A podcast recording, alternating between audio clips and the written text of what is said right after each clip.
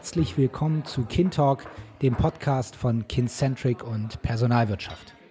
In einer entspannten Kaffeehausatmosphäre werden hier Themen diskutiert, die HR bewegen. Wir fangen heute an mit dem Thema Performance Management. Was ist eigentlich Leistung? Wie wird Leistung heutzutage gemessen? Was hat das mit Employee Experience zu tun? Das sind Themen, die nicht ich bespreche. Mein Name ist Cliff Lehnen, ich bin Chefredakteur der Personalwirtschaft, sondern das tun heute unsere Experten von Kincentric. Und zwar bin ich sehr froh, dass wir Jule Deges begrüßen können und Bernhard Stieger. Jule Deges ist Employee Experience Consultant und Bernhard Stieger ist Executive Leadership Consultant, beide bei Kincentric.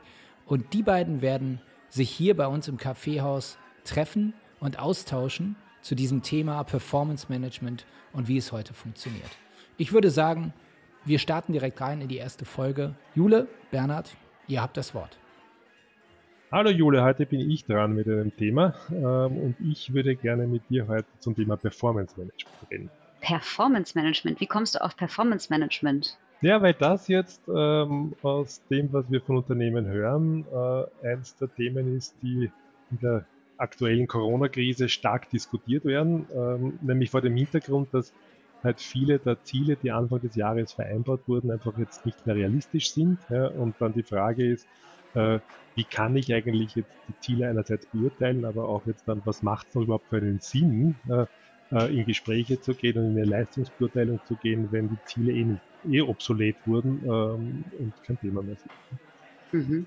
Okay, ja, äh, wenn du, wenn du das, wenn du darüber so sprichst, erinnert mich das an ein Gespräch ähm, mit einer Kundin vor ein paar Tagen oder vor einer Woche. Ähm, und äh, die meinte tatsächlich, äh, die hat geplant, einen Performance-Management-Prozess zu launchen das war, weiß ich nicht, Januar, Februar, Anfang des Jahres.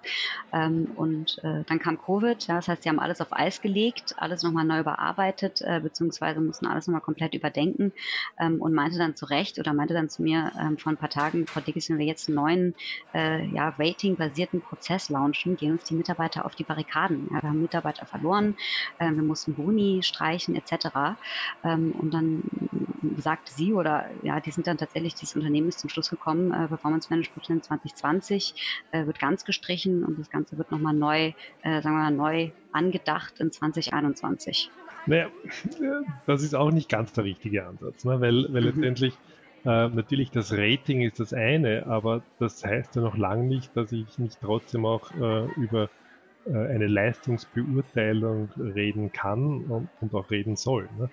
Äh, wir wissen ja zum Beispiel bei Millennials aus den, aus den Befragungsdaten, ja, dass für die eines der Hauptengagement-Treiber in mhm. Unternehmen äh, die Anerkennung der eigenen Leistung ist. Ja? Also das, was ich leiste, ich will dafür auch Rückmeldung bekommen und Anerkennung bekommen. Ja? Und dafür steht ja auch im weitesten Sinn das Performance Management, nämlich dass es da ein Dialog ist über meine Leistung und meinen Beitrag zum Unternehmenserfolg. Ne? Mhm. Ähm, und damit eine Standardbestimmung äh, und damit äh, genau diese, diese Form von Anerkennung. Ähm, und das ist auch wichtig, äh, gerade in Krisenzeiten, weil im Prinzip äh, ich will ja sicher aus Unternehmenssicht brauche ich ja genau diese Schlüsselpersonen, dass die auch jetzt dann äh, wieder mithelfen, um gut aus der Krise herauszukommen. Ne? Und die voll engagiert zu haben und zu halten, ist super wichtig. Ja, nee, absolut. Das heißt nicht nur äh, trotz äh, Krise Top-Performer belohnen, sondern gerade weil wir in Krisenzeiten sind, äh, Performance belohnen.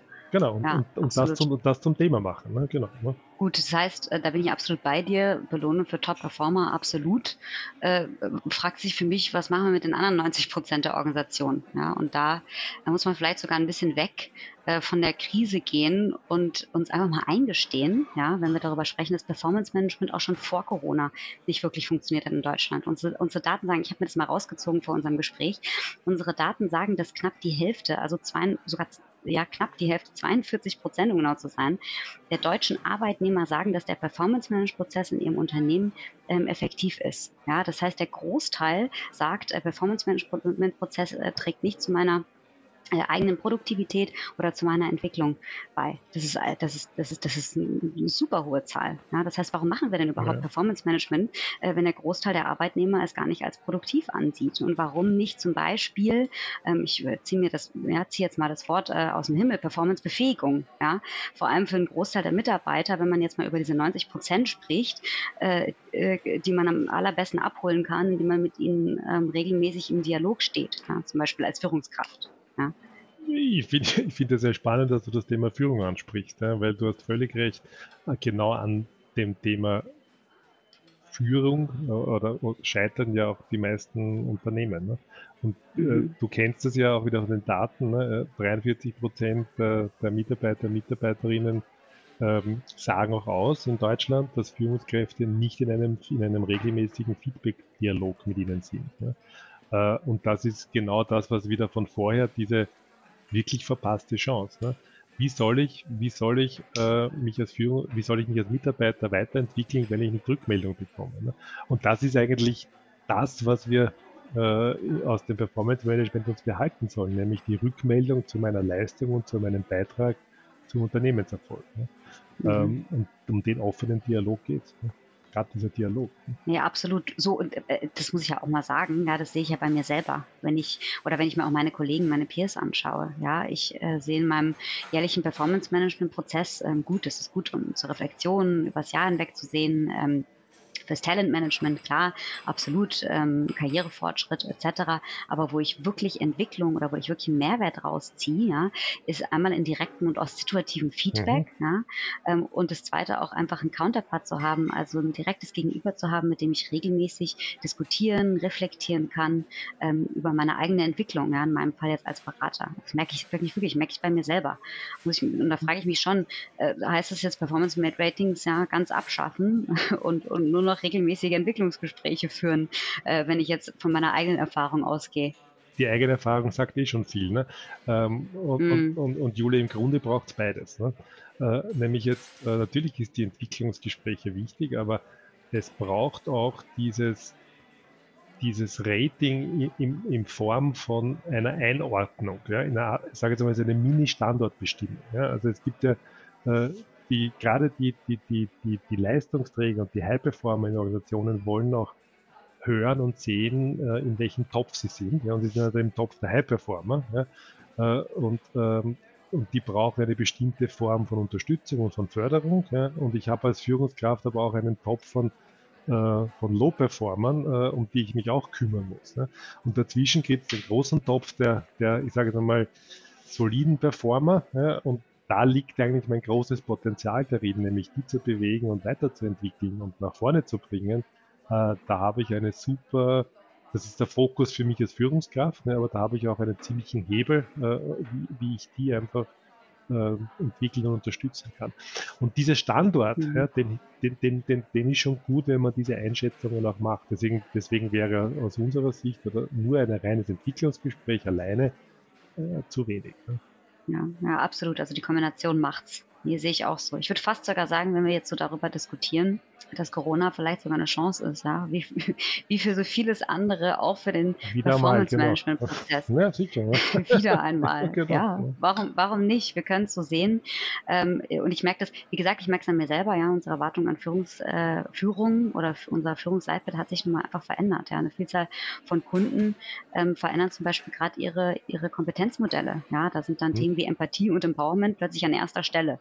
Ja, ähm, ich habe ein Beispiel, ich bin gerade am überlegen, ja, eins meiner Kunden zum Beispiel, wir führen gerade als Resultat tatsächlich von dieser Diskussion, ja, führen einen Virtual Coach ein, äh, der Führungskräfte über Behavioral Nudging ja, äh, ganz regelmäßig ähm, äh, ihre Entwicklungspotenziale äh, widerspiegelt. Das heißt, sie bekommen ganz regelmäßig Erinnerungen an die Ziele, die sie sich selber setzen, um äh, effektive Führungskräfte in dieser neuen Welt zu werden.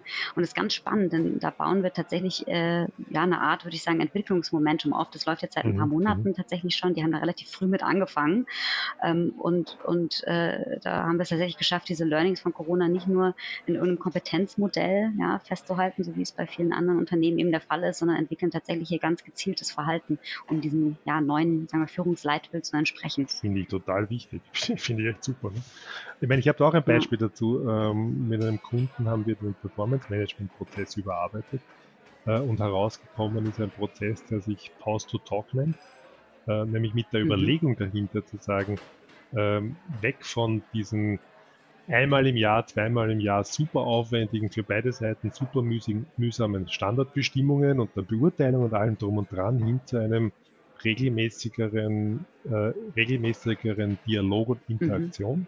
Pause to Talk ja, während des ganzen Jahres. Ne?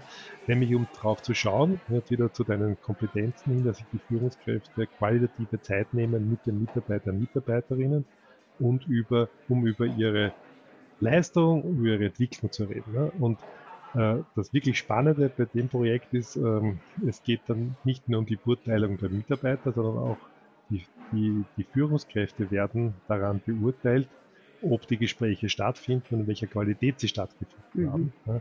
Äh, und damit dreht sich plötzlich auch jetzt das Interesse von, von beiden Seiten, diese Gespräche mhm. zu führen.